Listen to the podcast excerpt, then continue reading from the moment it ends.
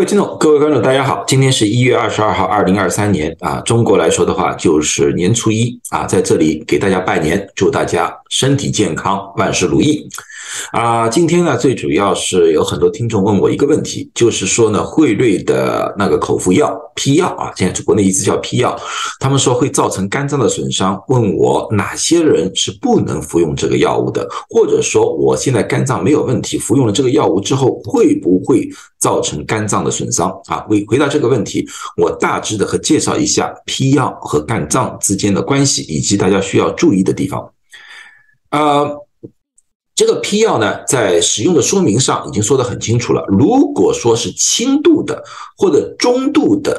肝损伤患者啊，比如说你在过去有过肝炎啊，或者说你有一段时间有过肝病，但是现在已经康复了，那么我们基本上认为是轻度的肝损伤患者啊，这属于这样子。如果说是极重度的啊。肝损伤，也就是说你现在在发肝病，比如说你现在在肝炎啊，或者说有一些啊，比如像肝癌呀，诸如此类的，那么当然是不能使用。关于自己到底是轻度的还是中呃中度的还是重度的，那么呢，我建议问一下自己的医生，让他们判断一下，然后再决定。啊，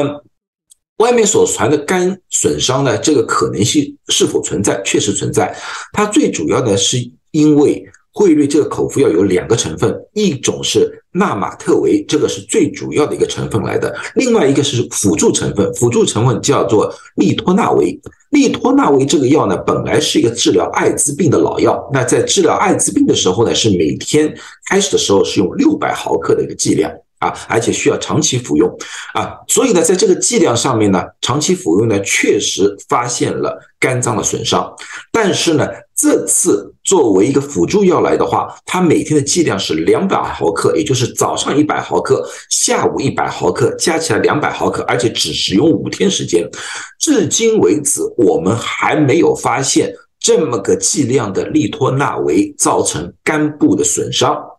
啊，现在有一些人确实发现了，就是服用了这之后。有一些肝功能的指标有些变化啊，但是呢，一般都是那些已经有肝病的患者，而且变化的指标的幅度并不是很大啊，这是现有的。所以说，现有的发现认为，一般普通患者来说的话，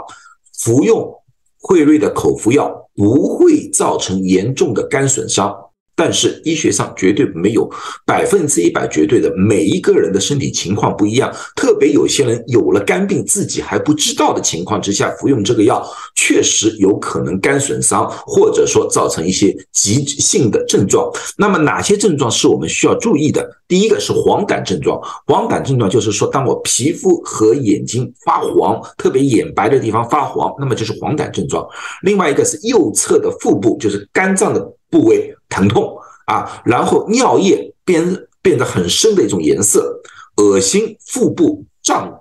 痛啊，或者肿胀这种情况都是肝病的一些症状来的。一旦发现这类症状，马上停止汇率的口服药，到医院进行检查啊，这个是非常要紧的。但是我可以告诉大家，部分的患者不会有这种情况。只有那些已经有了一些肝病的患者才比较有可能啊，在美国使用了一年，这类的案例非常少。好了，那么今天我就和大家介绍到这里了，希望回答了大家一些问题。最后还祝大家身体健康，谢谢大家。